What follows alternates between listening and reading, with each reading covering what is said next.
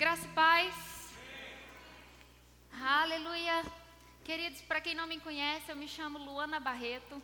Eu sou a esposa do nosso pastor Luan Barreto. E primeiramente eu queria te agradecer pela honra de estar aqui trazendo a palavra para esse povo de Deus. Amém. É, eu sei o cuidado que você tem com quem sobe aqui no púlpito, né, para trazer uma palavra para essa igreja.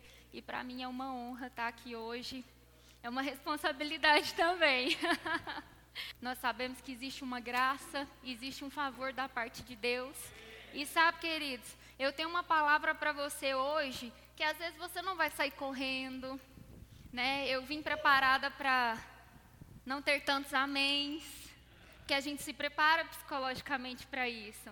Porque a palavra que Deus colocou no meu coração foi, né, para alguns uma vacina, para outros já um tratamento, mas eu vou ser obediente ao Senhor. Eu vim me consultando o Espírito Santo sobre o que falar. E aí, quando você Aí você, aí o lado profético puxa, né? A veinha puxa para o mover, para aquela palavra assim, uou. Aí a pegada do mestre já vem, não, vamos colocar um fundamento, vamos trazer uma base. E eu quero que você repita uma coisa comigo. Eu vim, e já que eu estou aqui, eu vou receber tudo. Amém? Aleluia. Sabe, querido, se eu fosse dar uma, um título para essa ministração, seria Saia da Passividade. Sabe, nós temos visto é, coisas acontecendo no mundo, nós temos visto situações acontecendo no mundo e nós temos percebido, como igreja, algo grita dentro de nós: o fim dos tempos está aí. Sabe, nós sabemos que muito em breve nós vamos ouvir nós vamos ouvir e nós seremos arrebatadas. E como igreja, nós iremos para o Pai. Mas, enquanto isso não acontece, estamos aqui. E como igreja temos um papel aqui. Amém? E, eu, e hoje eu quero falar com vocês sobre o chamamento de Deus para a igreja nos últimos dias. O que, que Deus tem esperado da igreja dele, do povo dele, um povo que foi separado, escolhido. O que, que Deus tem de expectativas com a minha vida e com a sua vida enquanto cristãos. E sabe, a palavra chamamento, a gente ouve muito falar de chamado, né? Mas hoje foi audível essa palavra no meu espírito. Está fazendo muito barulho, meu brinco? Não? Veio de uma forma audível.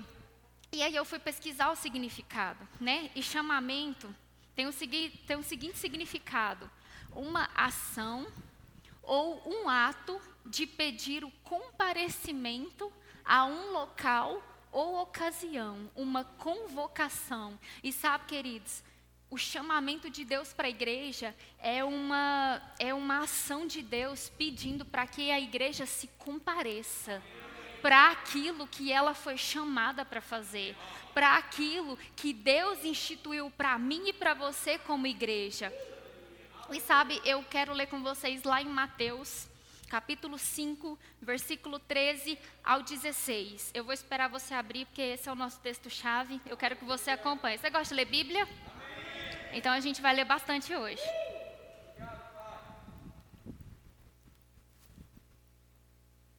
Amém? A minha versão é a NVI. Tá aqui, Renata, a NVI? Então tá bom, vamos lá. Vocês são o sal da terra. Mas se o sal perder o seu sabor, como restaurá-lo? Não servirá para nada, exceto para ser jogado fora e pisado pelos homens. Vocês são a luz do mundo. Não se pode esconder uma cidade construída sobre um monte. E também ninguém acende uma candeia e a coloca debaixo de uma vasilha. Ao contrário, coloca no lugar apropriado e assim ilumina a todos os que estão na casa. Assim brilhe a luz de vocês diante dos homens, para que vejam as suas boas obras e glorifiquem ao Pai de vocês que estás nos céus. Sabe, queridos, nesses versículos, nós podemos ver três passos. Eu separei aqui para vocês, para a gente entender esses versículos em três passos. Três passos para você entender o chamamento de Deus para a igreja. Primeiro passo a gente tem aqui, ó, versículo 13. Vocês são o sal da terra. Então, o primeiro passo é que nós precisamos dar sabor. Porque aonde nós chegarmos, aonde você estiver, você tem que ser uma pessoa que vai ser destacado pelo Cristo que você carrega. Sabe, nós, nós costumamos falar né, que comida de hospital é muito ruim. Por quê? Porque não pode ser uma comida com tempero muito forte. É aquela comida meio aguada sabe? E Deus não nos chamou para ser aguados, Deus nos chamou para ser como sal, um tempero que você já prestou atenção que aonde você coloca o sal ele sobressai? Alguém aqui gosta de suco de laranja? Então, a minha mãe tem uma receita que evidencia o sabor da laranja. Ela coloca laranjas, ela coloca limão, ela coloca açúcar e uma pitada de sal. O sal evidencia o sabor da laranja. E sabe, queridos, quando Deus nos diz na palavra que nós somos sal, nós estamos aqui, aí entra o segundo passo. Nós estamos aqui para dar sabor para estar em evidência e no lugar apropriado. Porque não adianta nada você ser sal, você estar em evidência, mas se você não está no lugar apropriado. Porque sabe, queridos, existe um tempo de preparo sabe? E existe um tempo de você estar nos bastidores, mas também existe um tempo de você ir para a plataforma. E quando Deus te chama para sair das malhadas e ir para a plataforma, é porque é a hora apropriada para você estar em evidência e você levar aquilo que o Senhor já colocou dentro de você para o povo dele. E voltando aqui ao exemplo dos temperos. Quem aqui gosta de chuchu? Que gosto que tem chuchu? Você já reparou que todo mundo fala assim, ó, chuchu, aonde que você coloca, ele pega o gosto, não é? Você já escutou aquela expressão assim, nossa, fulano é igual chuchu, aonde encosta pega o sabor, pega o jeito, é uma pessoa o quê? Influenciável, não é? A gente não escuta falar assim? Quem gosta de pimenta?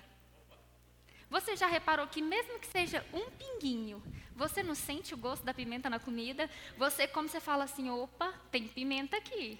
Igual eu, amo pimenta. Fui crescida comendo pimenta malagueta, mordendo assim, ó. E aí eu precisei fazer uma cirurgia o ano passado. E foi uma cirurgia no sistema digestivo. Então, né, muitos aqui sabem que sistema digestivo e pimenta não combinam.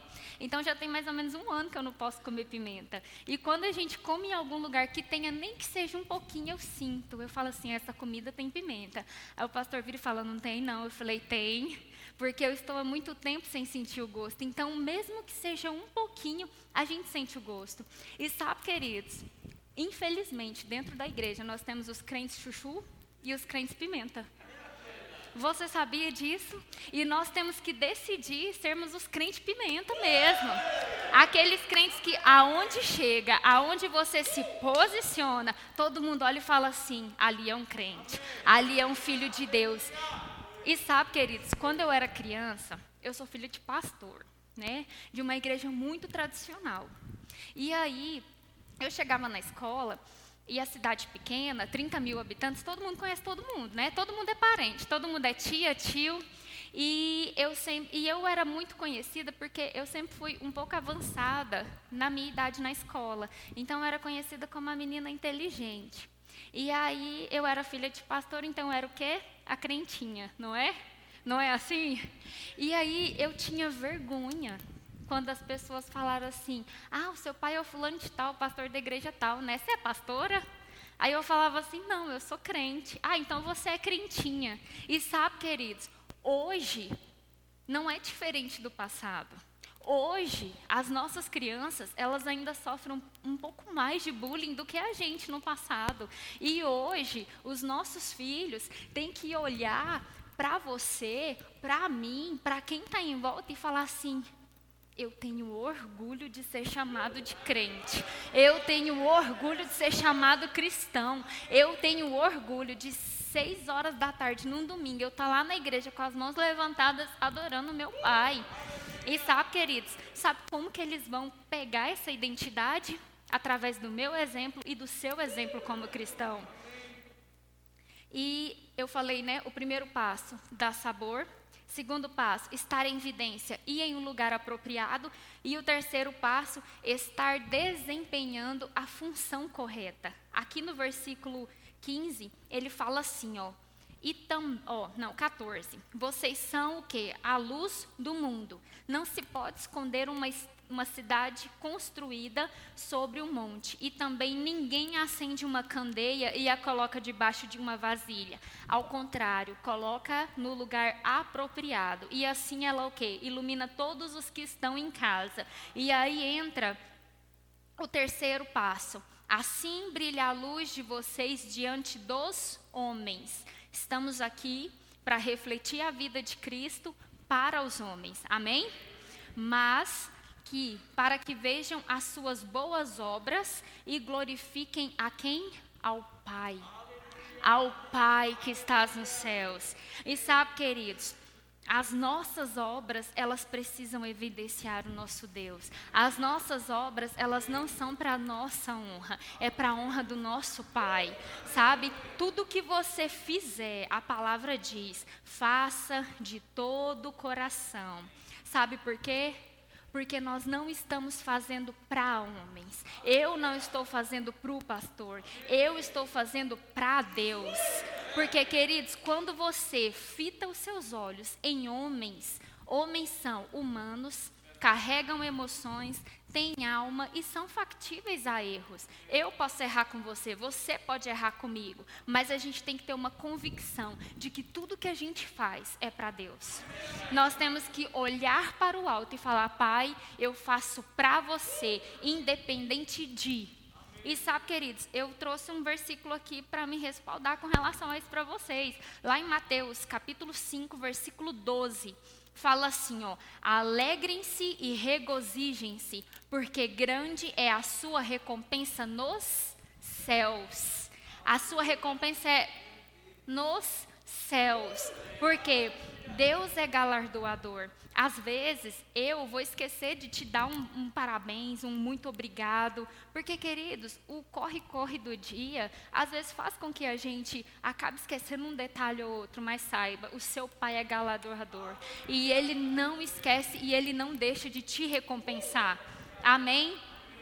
E aí fala assim, ó, pois da mesma forma perseguiram os profetas que viveram antes de vocês. Então, queridos, como é que fala, né? Fruta que destaca na árvore leva pedrada mesmo, sabe? Você, quando você se dispõe a estar em obediência e a servir a Deus e se envolver na igreja, se envolver nos departamentos, palavras vão chegar para tentar te desmotivar, situações vão acontecer para tentar fazer você parar mas você tem que fixar os seus olhos no alvo e perseguir para ele, independente do que venha de A, de B, de C, você tem que o quê? Foca e vai. Porque você está fazendo de todo o coração para o seu pai. Amém. E aí eu queria queria aí eu tenho outra pergunta para vocês. Por que, que a gente não vê hoje em dia a igreja tão atuante nesse chamamento de Deus? Você sabe me responder isso? Eu tenho uma história para vocês. Vou responder isso com uma história para vocês. Geralmente o pastor usa muito esse exemplo, mas hoje eu estou pregando e eu vou copiar o exemplo dele. tem uma tem uma história que ele conta assim, ó. Tinha um jovem, né? Quem aqui já foi aluno dele já deve ter ouvido essa história. Tem um jovem que ele está em uma tomada de decisão e ele se encontra em cima de um muro. E ele se encontra em cima de um muro. Aí ele está em cima do muro. De um lado, ele tem os anjos. Do outro lado, ele tem os demônios. E os demônios estão assim: ei, venha, desce para cá, vem para cá. Não, perdão, os anjos. Desculpa, gente. Os anjos estão pedindo para ele descer do muro e fala assim: "Ei, venha para cá. Aqui é o melhor lugar. Aqui é a melhor decisão." E aí ele olha para os demônios e fala: "E vocês, não vão me falar nada?" Aí os demônios viram para ele e falam assim: "Não, o muro é nosso." E sabe, queridos, muitas das vezes a gente não vê a igreja atuante nesse chamamento de Deus, porque eles são ou eles estão do outro lado do muro, aonde já, né? ou eles estão em cima do muro. E aí o que eu quero trazer para vocês aqui hoje? O que, que define a sua posição? Aonde que você está? Você está do outro lado do muro ou você está em cima do muro? E aí eu trouxe alguns pontos que a gente vai ajudar a gente a explanar aqui. E eu quero que você vá refletindo nisso. Porque se algum desses tópicos encaixa com você, você precisa mudar a rota hoje. Você precisa mudar de direção hoje e, com, e fazer igual o GPS, recalcular a rota e seguir para o caminho correto. Amém? Então o que, que define se você está do outro lado do muro? Medo. Você sabia que medo, ele não é um sentimento, ele é um espírito maligno? Ele chega como uma sugestão, e aí, se você abre as portas do seu coração, ele entra e ele faz morada ali. E, queridos, uma vez que o medo te domina, você não consegue prosseguir em mais nada. Tudo que você vai fazer, você ou não faz, ou faz de qualquer jeito, porque, ah, eu estou com medo mesmo. Mas sabe, queridos, nós precisamos reagir a essas coisas. Nós precisamos dar um basta em situações que nos colocam desse outro lado do muro. Você sabia também que inseguranças te deixam do outro lado do muro? Porque aí você vai olhar, você não vai se ver capaz, você não vai ver potencial em você, você vai olhar e vai falar assim: não, já passou muito tempo, para mim não dá mais. E aí, cada vez mais, aí vão surgindo síndromes: síndrome do medo, síndrome de que eu não dou conta, síndrome de que Fulano é melhor que eu nisso, ah, mas eu não estou aos pés de Ciclano. E aí o que, que vem? Os sentimentos de inferioridade. E, queridos, cada vez mais é ladeira abaixo. Porque aí vem espírito de medo, aí você fica uma pessoa insegura, começa a surgir sentimentos de inferioridade. E aí o que, que acontece? Entra o outro tópico, o pecado. Sabe, querida, às vezes a gente olha e fala assim, não, mas pecado. Quando fala pecado, você pensa assim, né? É, não, é prostituição, é blasfemar contra o Espírito Santo, coisas. Só que, queridos, existem tantas coisas que a gente olha e fala assim: ah, não, isso aqui é um pecadinho. Querido, pecadinho ou pecadão é pecado. Entendeu? O que está fora da palavra é pecado. Se não está na palavra, ó, está fora. Entendeu? O que não está na palavra não te aproxima de Deus. O que está na palavra é Deus. E o que não está é de quem? Entendeu? Então não existe isso de pecado menor e pecado maior. Não existe. Pecado é pecado. Por exemplo, você julgar o seu irmão é pecado. Você falar mal do próximo é pecado, porque a palavra fala para a gente amar ao próximo como a gente ama a nós mesmos. E o contrário disso, queridos, não está na Bíblia. Você entende? Não está na Bíblia. E tudo que foge do que está na Bíblia não é para você viver, não é do seu caráter de cristão. E aí as pessoas começam a não se preservarem. E aí a primeira oportunidade que tem faz o quê?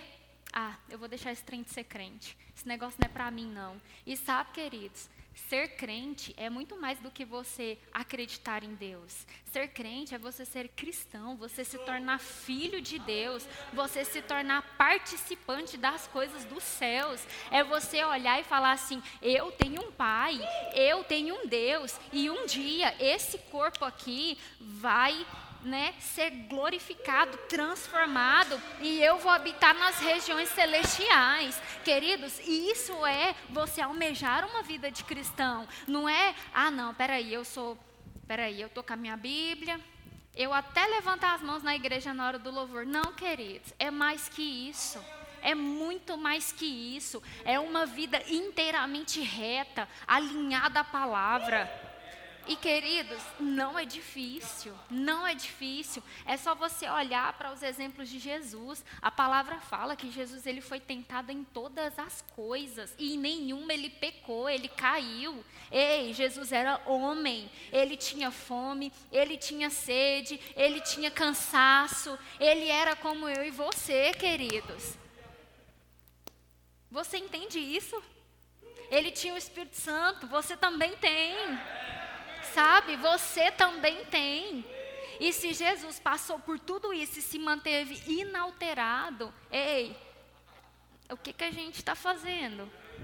O que, que a gente está fazendo quando a gente se diz cristão e a gente não vive isso aqui, ó, do que a palavra diz? Amém? Aleluia. E aí, queridos, nós crescemos como uma geração sem identidade. Que qualquer coisinha te paralisa, que qualquer situação te trava, que uma doença te derruba, porque você não sabe que é curado, você não sabe que é justiça, você não sabe o que você pode em Deus, em Cristo, você não sabe. Por quê? Porque é uma pessoa que carrega tantos medos, tantas inseguranças e não olha para a palavra, tudo que chega te derruba. E aí o que, que você vive? Você vira uma pessoa que depende espiritualmente de outros. E sabe, queridos, Deus não nos chamou para dependência, não. Deus nos chamou para reinar em vida. Para quando você abrir a sua boca, doença vai embora, falta vai embora. Ah, Luana, eu não estou vendo agora. Meu amigo, eu te falo uma coisa. Você não está vendo, mas a fé fala. A fé chama. A fé diz, mesmo quando não tem nada, a fé chama, a fé fala. E sabe, queridos, Deus ele ama responder a uma atitude de fé. Deus ele tem prazer em responder atitudes de fé. Amém? E a geração em cima do muro? Como que a gente caracteriza, né? Uma, uma geração que está em cima do muro. É uma geração que até se decidiu, mas por exemplo, tem duas vidas distintas. Como assim, Luana? Tem dois casamentos, duas famílias? Não, não é isso. Eu estou falando que é uma pessoa que já se decidiu. Então, pecado, né? Ok. Então, vamos lá. É uma pessoa que tem duas vidas distintas. Por exemplo, na igreja, né? É aquela pessoa fervorosa, levanta a mão na hora do louvor, dá glória a Deus, dá aleluia, chega no líder e fala, cara, tamo junto, vamos para cima, se ninguém fazer, vem nós dois aqui, a gente faz. É essa pessoa. Mas aí quando sai da igreja, parece que virou outra pessoa. Entendeu? É aquela pessoa que é a pessoa mais incrédula que tem, é a pessoa que qualquer ventinho derruba, vira, entendeu? E uma pessoa que, por exemplo, né? Deixa eu ver se eu posso usar esse exemplo. Aqui não acontece, amém? Mas em algumas igrejas que eu já participei, é tipo assim, ó, sabe, na frente do pastor, eu vou ter que falar, gente, o Espírito Santo tá.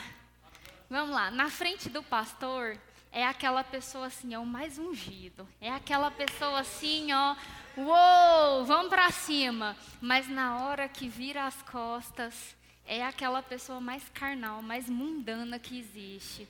E sabe, queridos, isso não, isso, isso não é você se decidir. Isso te torna pior do que você estar do outro lado do muro. Sabe por quê? Porque isso te faz morno. E sabe, queridos, você começa a ficar apático com Deus, apático com a palavra, apático com a igreja, e a sua vida ela vai o quê? Ladeira abaixo. E aí se torna pessoa superficial em tudo, tem medo de mergulhar, tem medo de ser intenso. Ah, mas espera aí, o que, que vão pensar se eu cair aqui, se eu sair babando, rolando para lá?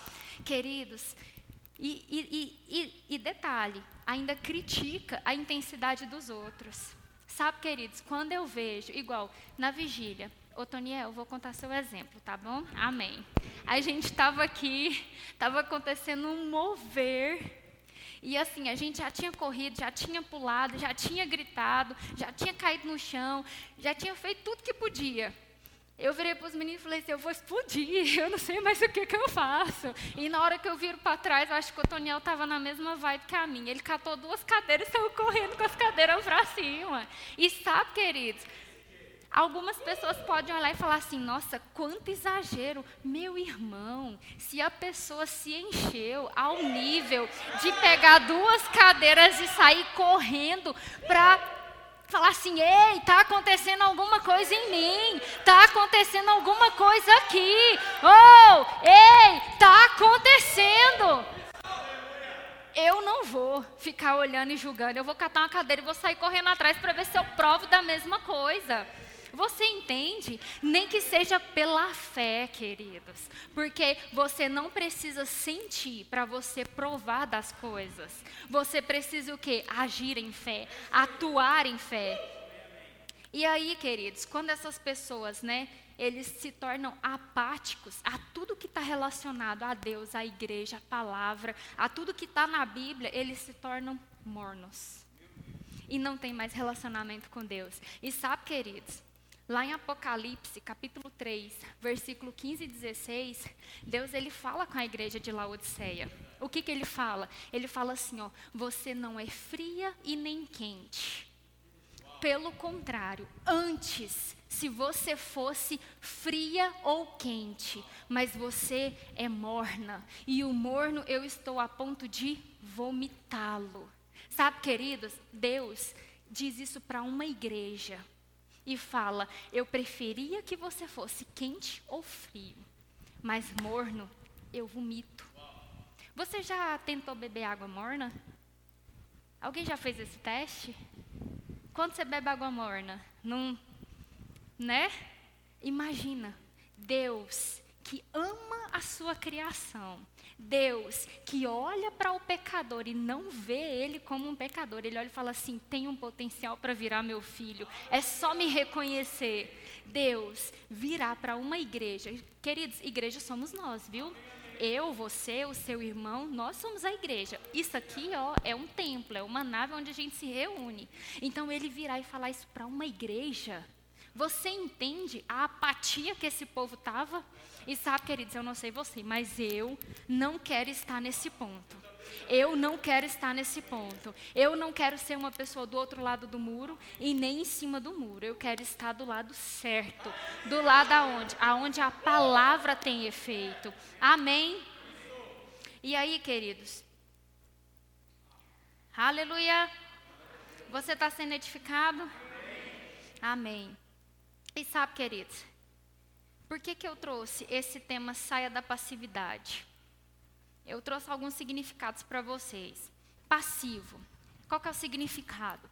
Que sofre ou recebe uma ação ou impressão, que não atua, que é inerte, que não toma iniciativa, não age ativamente e tende a obedecer sem reagir. Isso é o significado de passivo. E o que é uma pessoa passiva? O que é ser passivo? Que eu trouxe para você o significado. E o que é ser? Passivo é alguém que sofre ou é alvo de uma ação provocada por outra pessoa. E eu quero parar aqui. Nós não, nós não falamos que nós somos a igreja triunfante? Nós não falamos que nós somos a igreja que vai acabar com os planos do diabo, que vai deixar o inferno desfalcado, que nós vamos ganhar essas almas para Jesus, que nós vamos levar a palavra. E por que que hoje em dia nós vemos tantos crentes passivos, tantos crentes inertes, tantos crentes dentro da passividade. E sabe, queridos, olha aqui para você ver, ó, é alguém que sofre ou que é alvo de uma ação provocada por outra pessoa. Você sabe quem é que vai contra a igreja? É o inferno, é o diabo. Ele é que quer destruir os planos de Deus. E se você não tem uma ação, eu vou, vai, vai ficar redundante, mas se você não tem uma ação ativa, para as coisas que o inferno está tentando fazer na terra, ei, quem que vai voltar essa ação para a gente? Você entende a gravidade disso? Você entende que se a gente não sair da passividade, o inferno é que vai prevalecer? Nós sabemos, nós temos promessas, queridos, nós temos. Nós somos um povo que vai para o céu, nós seremos arrebatados. Mas existem pessoas lá fora que não conhecem essa palavra, que não entendem o que é ter essa vida de comunhão com Deus, essa vida onde você olha para a palavra e você fala: Uau, isso é para mim, uau, como que eu nunca vi isso? E sabe, que está na hora dessa revolta partir de você, partir de mim, e a gente ir para cima e tirar esse poderio da mão de Satanás. Está na hora de você se levantar, está na hora de você reagir, está na hora de você sair da passividade, queridos. Porque o inferno não está brincando, o diabo não está brincando de ser diabo, não, queridos. E a igreja parece que dormiu. Queridos, está na hora de despertar, está na hora da gente ativar, sabe? Quando a gente traz uma palavra aqui, o que, que a gente o que, que a gente é, o que, que a gente espera? Que a igreja reaja.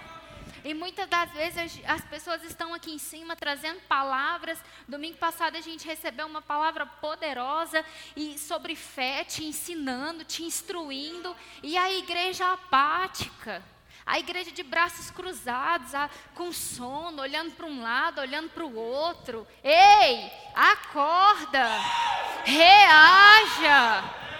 Sabe, queridos, existe um mundo lá fora, mas existe uma igreja aqui dentro. Existem pessoas aqui dentro que precisa, ó, despertar despertar. Ah, mas eu não me vejo capaz. Você não precisa se ver, querido. Você precisa simplesmente ir para cima. Você precisa dar um passo. Sabe? Tem pessoas que já sofreram situações, que já passaram por situações, mas eu vou te falar, não são essas situações que determinam onde você vai chegar, não. Não são essas situações que devem te parar, não. Nada pode te paralisar. Você sabia que a pessoa que consegue te parar é você? Porque eu não tenho o poder de te parar, não. Se você decidir que você vai, ninguém tem, consegue te parar, não, querido. Só você. E sabe, queridos, muitas das vezes a gente a gente não consegue, a gente não consegue se ver em algumas situações, a gente não consegue se ver fazendo as coisas por falta de conhecimento por falta de entender o que a palavra diz, por falta de entender o que, o que Deus diz a seu respeito, por falta de entender o que é o Espírito Santo. Sabe, queridos, o Espírito Santo, ele é consolador, ele é ajudador, ele te dá direções. Ei, o Espírito Santo é o poder de Deus em você.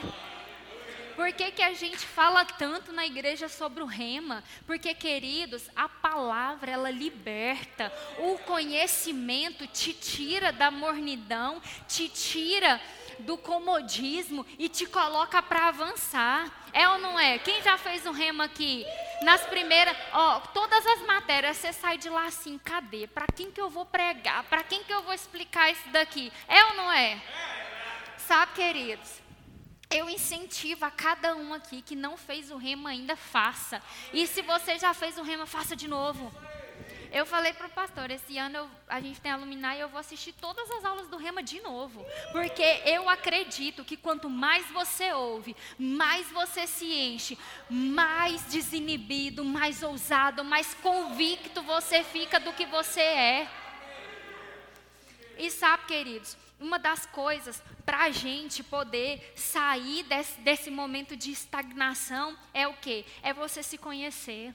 É você deixar o velho eu para trás. Lá em Lucas, capítulo 9, versículo 59 ao 62, fala assim, ó: "E disse a outro: Segue-me".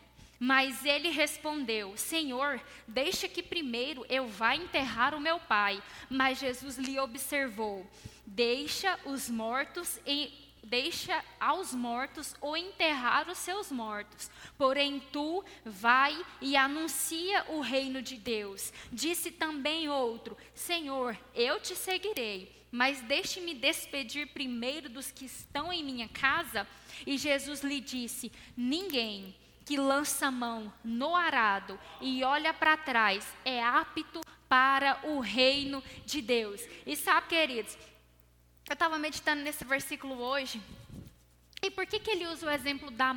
Ó, ninguém que lança a mão no arado e olha para trás é apto para o reino de Deus. Você sabe como é que funciona a questão do arar? Vamos esquecer a tecnologia. Antigamente, como que era? Era um animal de carga, e aí vinha, né, a estrutura, que é o jugo, né? E aí o animal vai o quê? Para frente. Animal consegue ficar andando assim para arar a terra? Não, né? O que, que ele fala? Ninguém que lança a mão no arado, olha para trás, é apto para o quê? Para o reino de Deus. O que, que ele está falando? Ninguém que pega no arado vai ficar dando ré andando para trás. Porque o alvo é avançar, o alvo é ir para frente. E quando ele precisa passar naquela terra de novo, o que, que o animal faz? Ele faz uma curva e ele volta. Mas ré ele não dá, queridos. E sabe, nós estamos em um nível de palavra que a gente já recebeu nessa igreja, que não está na hora da gente ficar olhando para trás mais, não, queridos. Nós já passamos da época da papinha e do mingau. Tá na hora de você reagir com comida sólida. Tá na hora de você abrir a sua Bíblia, tirar momentos com Deus, ter o seu devocional. É, eu estou falando de devocional individual e com a sua família. Sabe, queridos, eu cresci dentro de um lar aonde a gente ia para a igreja, criança dá sono.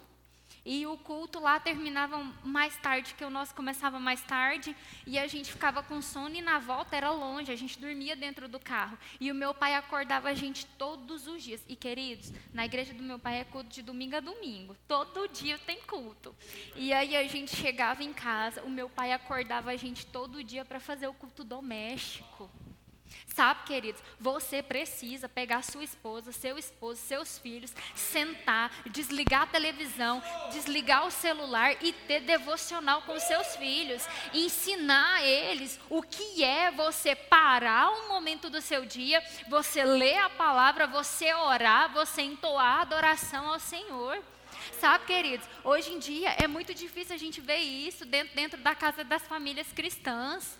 As pessoas perderam a essência, as pessoas, infelizmente, a rotina do dia a dia, as coisas elas acontecem tão rápidas, acontecem tantas coisas no nosso dia a dia que a gente vai virar, a gente vira e fala assim, não, daqui a pouco eu faço, daqui a pouco é uma da manhã, queridos, e você tem que dormir porque você tem que acordar cedo para trabalhar, sabe? Não é questão de, ah, eu não tenho tempo, é falta de prioridade quando você começar a priorizar a sua vida com Deus, a vida dos seus filhos com Deus, você vai arrumar tempo.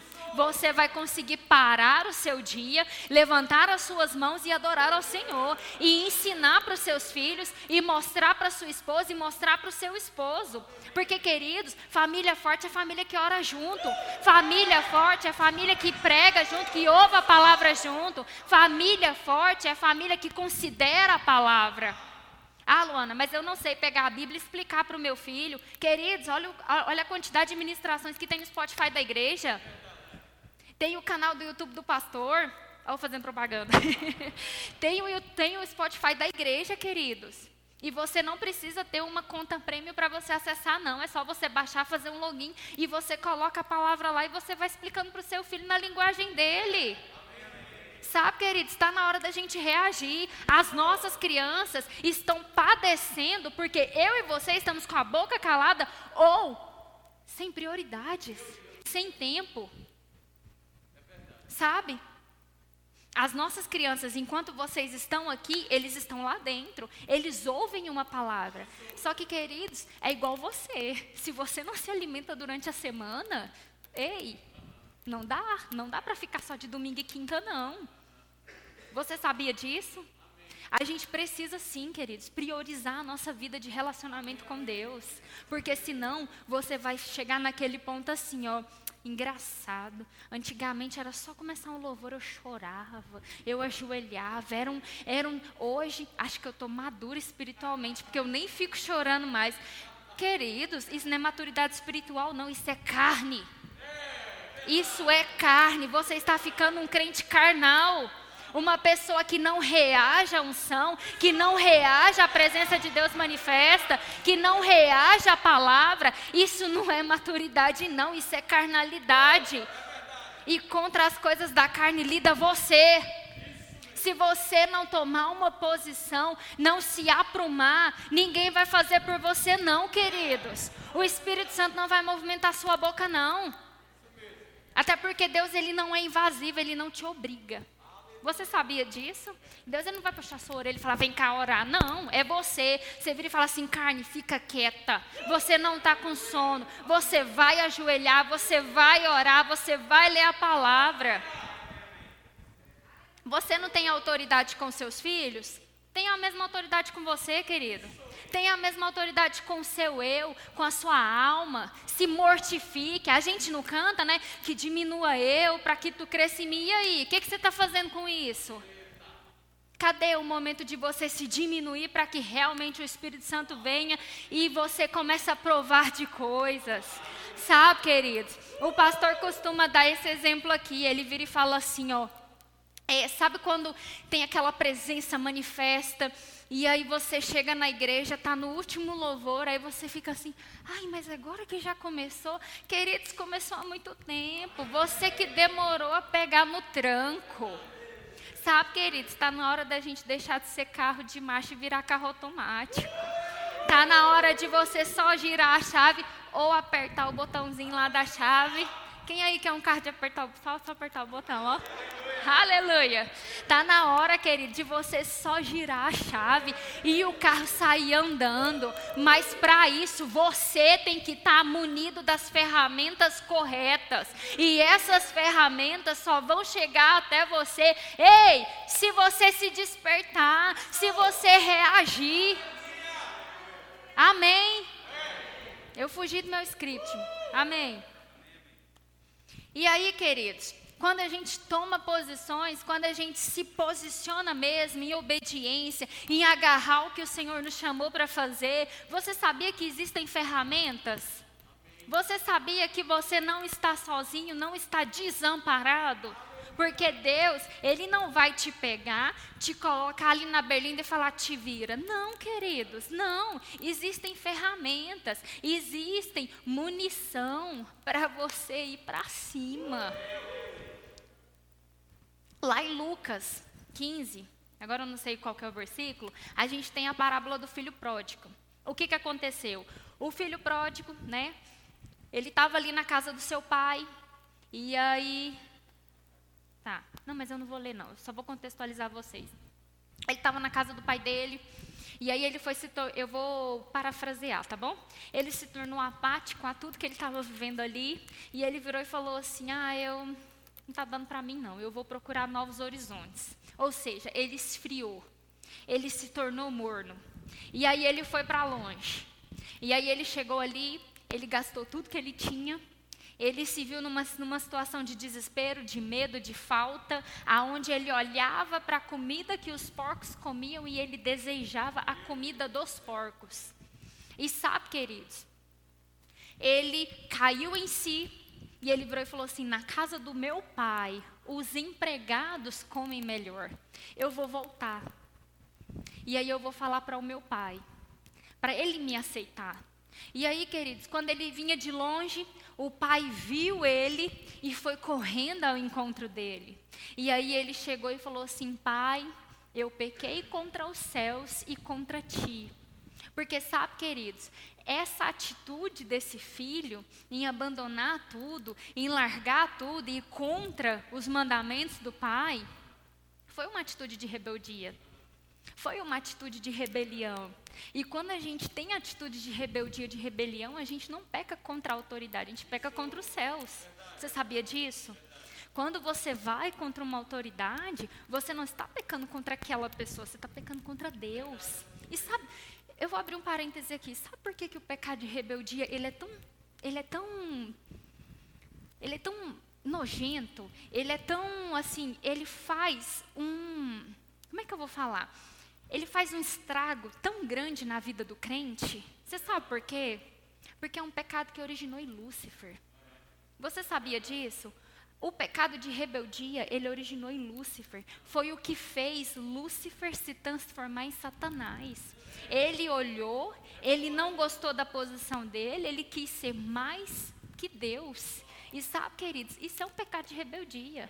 Por isso que a Bíblia trata de maneira tão severa.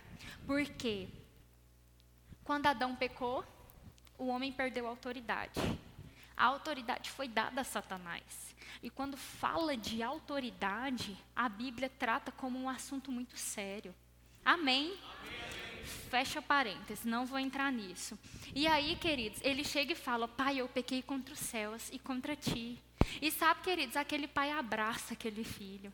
Queridos, se ele tratava dos porcos, se ele queria comer a comida dos porcos. Você concorda comigo que ele não estava muito limpo nem muito cheiroso, né? Mas o pai ama tanto e não desconsidera o filho que ele abraça. E aí o que que o pai fez? Ele mandou preparar uma festa, preparar um banquete. Ei, prepara tudo que o meu filho voltou. E sabe, queridos, esse pai começa a, de, a colocar ferramentas nesse filho. E sabe, queridos, quando você entra em obediência, essas mesmas ferramentas elas são para você, elas são para mim, elas são para a igreja. E sabe, a parábola fala: e o pai mandou trazer roupas novas. Porque, queridos, roupas novas, vestes brancas, simboliza santidade na Bíblia. Então, o que que deu, o que que o o que, que Deus fez com ele? Ei, você é santo, você é justificado, você é filho. Ei, essas vestes aqui representam que você foi feito novo. O passado é passado, você foi feito um filho novo. E aí depois o que, que ele fala? Ele, manda, ele coloca um anel no dedo. E o anel no dedo, querido, simboliza autoridade.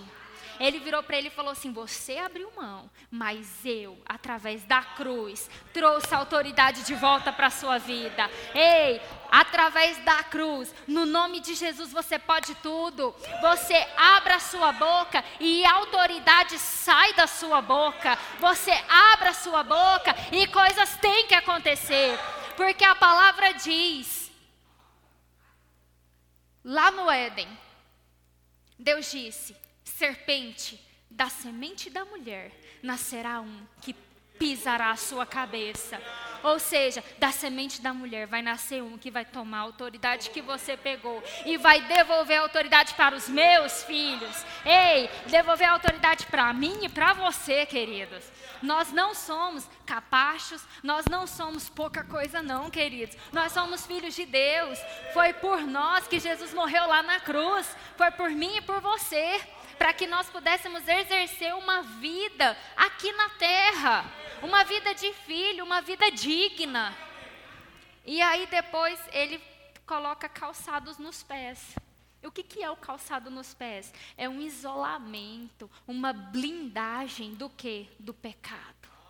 Sabe, queridos, quando você toma posse dessas ferramentas, quando você se apropria de tudo isso, ó, você é santo, você tem autoridade e você está blindado do pecado.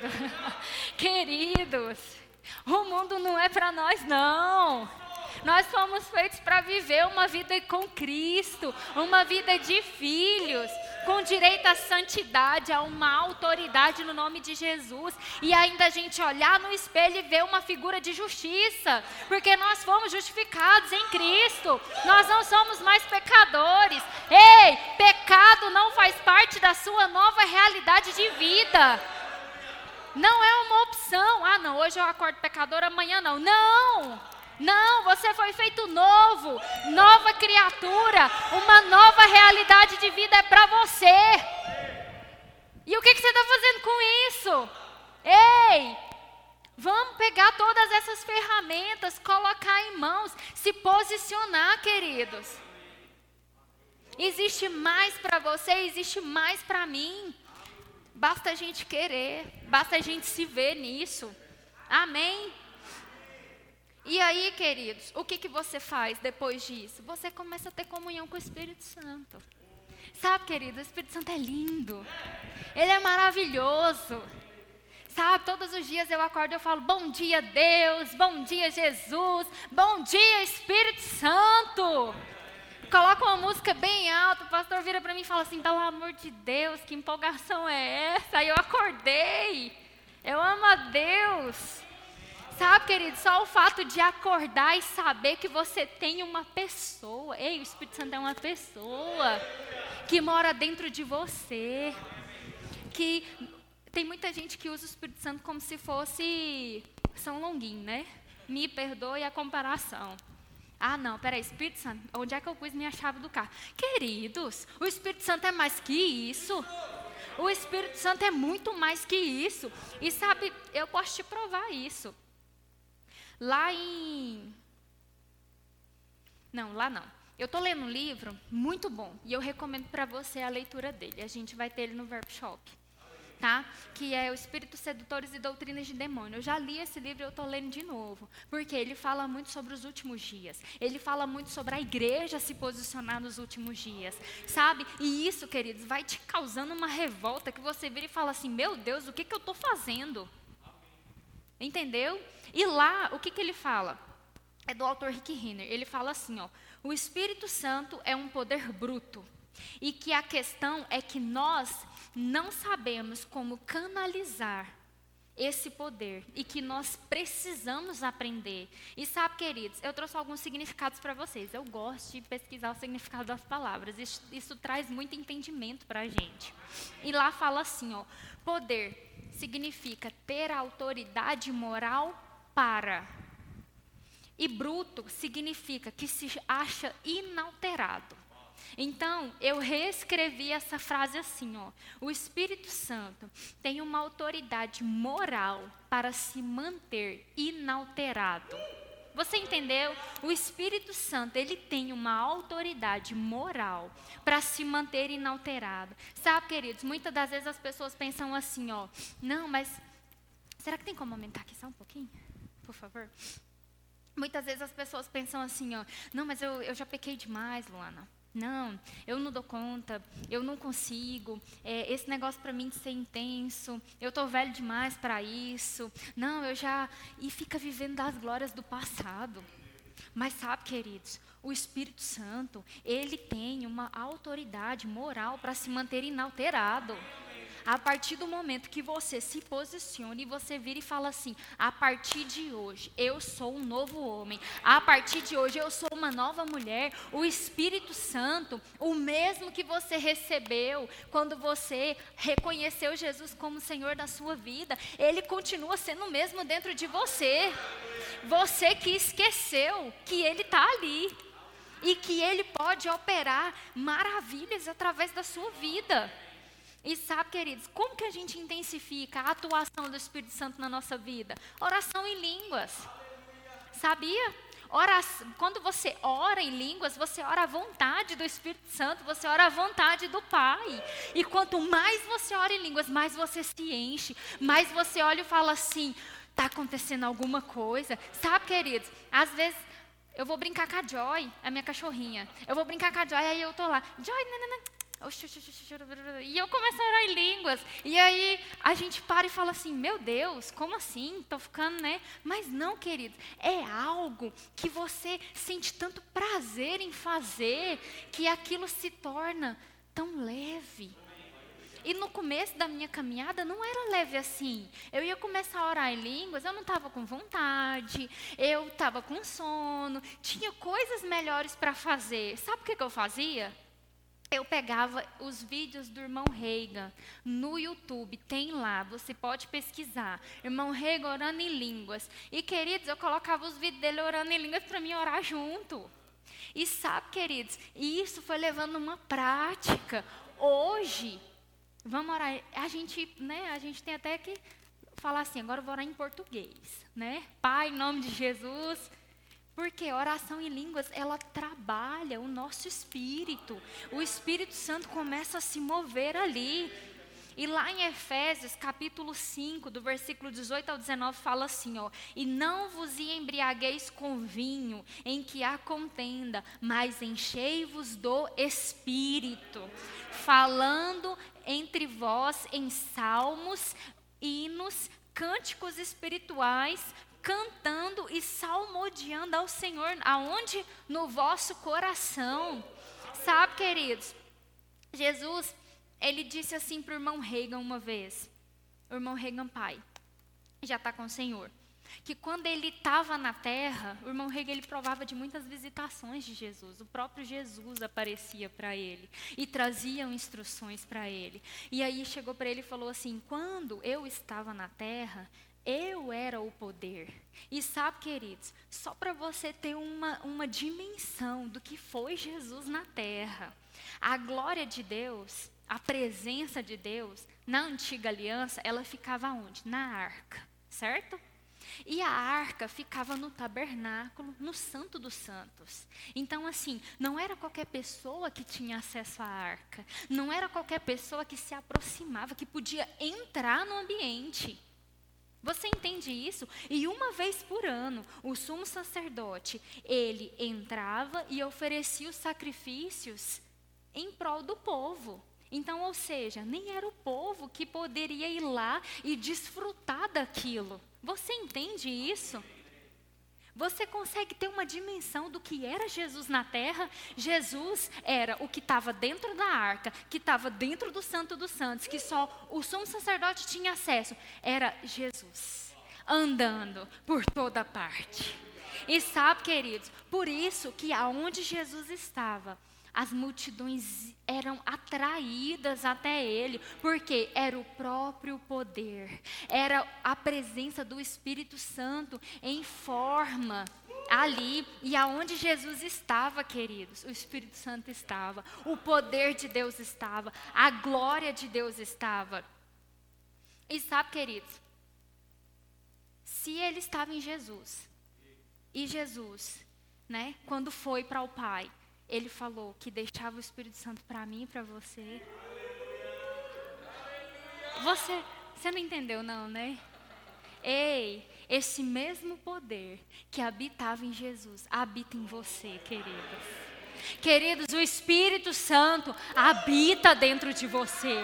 E sabe, queridos, a palavra diz que Jesus disse que nós faríamos obras maiores e sabe, querido, só para você ter uma dimensão, o que, que Jesus fazia? A palavra diz que ele ia por toda parte, ensinando, pregando, curando e dando bom testemunho. Sabe, queridos, obras maiores nos aguardam, mas como nós vamos fazer se nem o básico estamos fazendo? Amém? Porque se a palavra diz que Jesus ia por toda parte ensinando, pregando, curando, dando bom testemunho, é o básico. Você concorda comigo? Está na hora da gente, assim, ó, entrar no básico e pular do básico. Sabe, queridos, está na hora da gente mudar de fase. Está na hora da gente avançar. Está na hora da gente ir para cima. Sabe, queridos, quando, quando o Senhor estava chamando Samuel, o Senhor fala: Samuel, Samuel. Samuel levanta, vai até o sacerdote e fala: Pois não, o Senhor me chamou?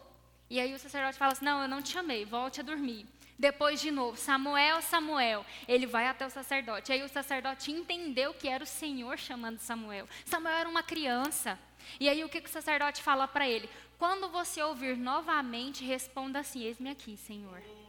E sabe, queridos, somente depois que Samuel respondeu da forma correta é que o Senhor revelou o futuro dele para ele. Sabe, queridos, tá na hora da gente começar a responder da forma correta. Tá na hora da gente começar a reagir da forma correta para que o Senhor possa começar a revelar coisas do seu futuro, da sua família, da sua vida. Sabe, tem muita gente que, ó, todo mundo aqui eu tenho certeza, todo mundo aqui tem pelo menos uma promessa da parte de Deus. Não tem? E você desfruta de tudo que Deus já falou que vai, vai acontecer na sua vida? Não, né?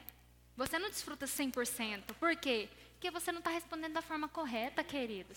Está na hora da gente ir para cima. E sabe, queridos, eu estou falando para vocês aqui desse jeito porque Deus falou comigo antes. Eu levei umas boas lapadas. Para quê? Para reagir, para ir para cima. Não são as situações que vão ditar até onde eu vou. Não são situações que vão ditar até onde eu vou. E sim o que a palavra diz, o que Deus diz para mim, o que a promessa promessa dele me garante. E eu vou entrar em atuação nisso.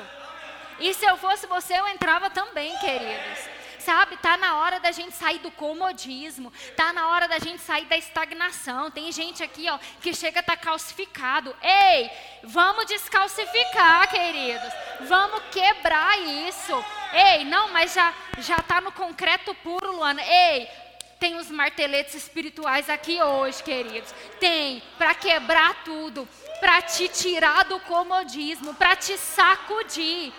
Eu estou falando com você, queridos. Amém. E sabe, queridos, às vezes as pessoas viram e falam assim: "Ah, Luana, mas eu não, eu não me movo porque eu não entendo". E sabe, queridos, você, você entende como que funciona o sistema de um avião todo? Mas você entra nele e não voa? Por quê? Porque o piloto sabe. Ei, existe um piloto dentro de você. E esse piloto se chama Espírito Santo.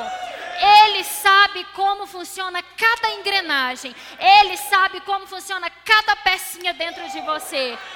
Que tal você começar a alçar voos, querido? Está na hora de você começar a alçar voos e confiar que o piloto vai te direcionar, ele vai te guiar, ele vai te mostrar a rota, queridos. Sabe, queridos? Deus ele não precisa do seu entendimento. Deus ele não precisa que você entenda. Sabe o que, que Deus precisa, queridos? Ele precisa que você só responda. Ele não precisa do seu entendimento, ele não precisa de você saber tudo para ele se mover em você. Não. Ele precisa de uma resposta. Ele precisa que você se posicione e que você não olhe nem para um lado nem para o outro, que você vá, que você vá adiante. É isso que Deus precisa, sabe? E sabe, queridos, além de você conhecer esse poder do Espírito Santo, você precisa dar uma ação para ele. Sabe, hoje eu vim aqui, eu disse para vocês que seria uma palavra para ajustar você, para te fazer recalcular a rota. E sabe, queridos, tá na hora de pessoas aqui começar a dar ação dar ação às coisas que Deus tem colocado dentro de você. Está na hora de você não se. Queridos, deixa eu te falar um negócio. Tudo que você pensar, a gente fez na vigília. Então, o que você fizer, ninguém vai ficar te olhando achando que você é doido, não. Sabe, queridos? A loucura do mundo é sabedoria para Deus. Sabe, as pessoas podem olhar para você e falar assim: Meu Deus, o que que ele tem? Meu Deus, o que que ela tem? Ei, é o Espírito Santo habitando dentro de você. É o Espírito Santo te movendo, te impulsionando. Sabe, queridos? Pode diminuir aqui. Eu eu ia encerrar, mas eu eu falei para vocês que quando Deus criou o homem, Deus tinha um plano perfeito para o homem. O homem pecou. O homem entregou a autoridade que Deus tinha dado para ele para o diabo, para o príncipe desse mundo. Mas aí, o diabo ele não pegou Deus de surpresa. Deus fez um julgamento e, e, dentro, e dentro do julgamento dele, ele disse assim: Da semente da mulher nascerá um que pisará a sua cabeça. Ou seja, que tomará autoridade de volta e vai entregar para o homem. Só que, queridos, o diabo ele não ficou parado. Porque ele está aí para roubar, destruir e matar os planos de Deus e a sua vida cristã. E aí o que, que aconteceu? Nasceu Caim e Abel. E novamente o diabo corrompeu o coração de Caim. Caim matou Abel. E aí Caim fugiu para longe. E agora? De onde que viria a descendência que pisaria na cabeça do diabo? Mas sabe, queridos, Deus é um Deus de compensações. O diabo não pegou Deus desprevenido pela segunda vez. Sabe? Adão e Eva tiveram outro filho. E eles colocaram o nome dele de Sete. E sabe, querido, Sete no hebraico significa compensação. Eu vou falar de novo para você se animar. Compensação. Você sabia, ó, lá em Lucas nós temos a genealogia de Jesus. Jesus veio da descendência de Sete, queridos. Jesus veio como uma forma de compensação para o homem, de compensação para mim e para você. Sabe, quando Sete veio, foi Deus falando assim: Ei, homem, meu filho, minha criação perfeita, você não está acabado. Eu trouxe uma compensação. E sabe, queridos, compensação é diferente de restauração, é diferente de restituição. Ó, oh, restaurar é quando você restaura algo que está quebrado. Você pega, quebrou, né? Essa taça quebrou. Você vai lá, cola ela, você restaurou. Mas você concorda que é o mesmo item? É o mesmo objeto? Restituição é quando deu, quando restitui algo do mesmo tipo. Por exemplo, eu perdi uma máscara e aí alguém veio e me restituiu, eu tenho outra máscara. Mas compensação, queridos, é mais que restauração, é mais que restituição. Sabe, compensação é indenização. Compensação é reparação de danos. Compensação é estabelecimento de equilíbrio. Compensação é acerto de contas. Ei! Houve um acerto de contas lá na cruz, aonde Jesus morreu por mim por você e nos trouxe uma autoridade, nos deu a vida de Deus que foi tirada de nós, voltou para nós, queridos, como uma forma de compensação. Compensação é a neutralização de algo negativo com uma ação ou medida positiva. Sabe, queridos? É Deus pegar algo que estava totalmente desajustado, totalmente desalinhado, aonde você olhar e falar assim: não tem solução. E Deus virar e falar assim: não, eu vou neutralizar o negativo. Eu vou neutralizar isso daqui. E isso vai se transformar positivamente para você. E sabe, queridos, eu eu tô aqui hoje e eu quero te lançar um desafio. Sabe? Eu não sei o que durante a caminhada te fez esfriar. Eu não sei o que tem tentado te parar. Eu não sei, mas eu tenho uma palavra para você compensação. Compensação. Sabe, queridos? Compensação. Compensações. Compensações de Deus para a sua vida. Compensações no seu casamento. Compensações na sua vida financeira compensações na sua saúde, compensações na sua família, compensações nos seus negócios, compensações no seu trabalho, nos seus estudos, na sua vida com Deus. É para você, queridos. Sabe, eu trouxe uma palavra sobre sair da passividade. E eu te desafio a você fazer coisas que você nunca fez. Eu te desafio a fazer em fé. Eu te desafio a sair do seu lugar, a se ajoelhar, a adorar o Senhor, render graças. Sabe, queridos, na vigília eu falei sobre gratidão. E gratidão, queridos, move os céus a seu favor. Um sentimento de gratidão faz com que compensações sejam efetivas na sua vida. Sabe, queridos? Eu quero que você feche seus olhos, levante suas mãos.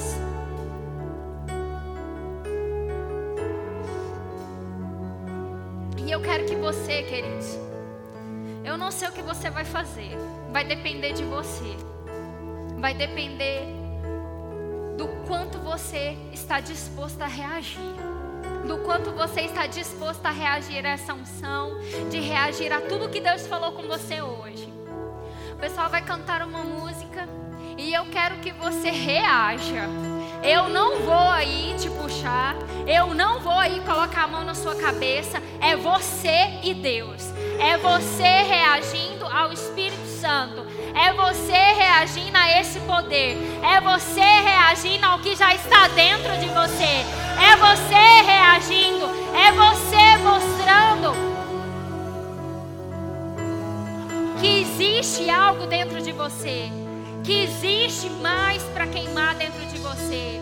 Saia da mornidão, saia do que te deixa carnal. Se conecte